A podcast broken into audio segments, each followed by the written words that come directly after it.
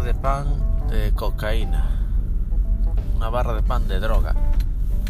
Pero no una barra de pan normal de trigo a la que se le espolvorea cocaína por encima a modo de azúcar o algo.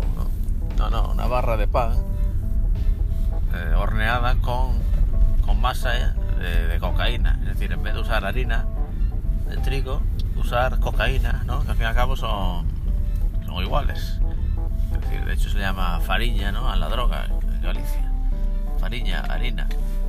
Porque son iguales, la, harina de toda la vida de trigo, con la que se hace el pan, y la droga, la cocaína, son exactamente iguales.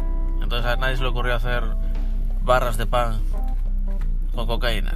Hombre, a alguien se le tuvo que haber ocurrido. Yo creo que tiene que haber ya barras por ahí de pan hechas con cocaína.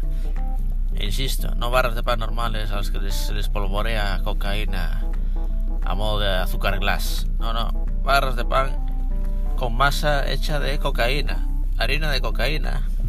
¿Para cuándo?